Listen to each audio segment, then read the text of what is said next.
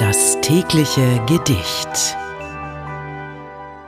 Unser heutiges Gedicht ist von dem Kabarettisten und Schriftsteller Joachim Ringelnatz.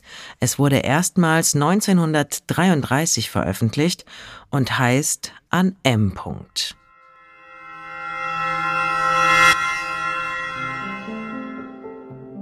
Der du meine Wege mit mir gehst, jede Laune meiner Wimper spürst, meine Schlechtigkeiten duldest und verstehst, weißt du wohl, wie heiß du oft mich rührst? Wenn ich tot bin, darfst du gar nicht trauern, meine Liebe wird mich überdauern und in fremden Kleidern dir begegnen und dich segnen.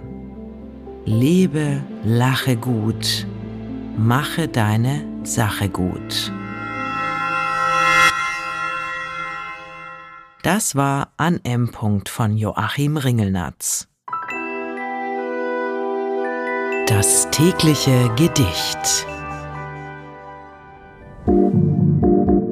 Bose Park Original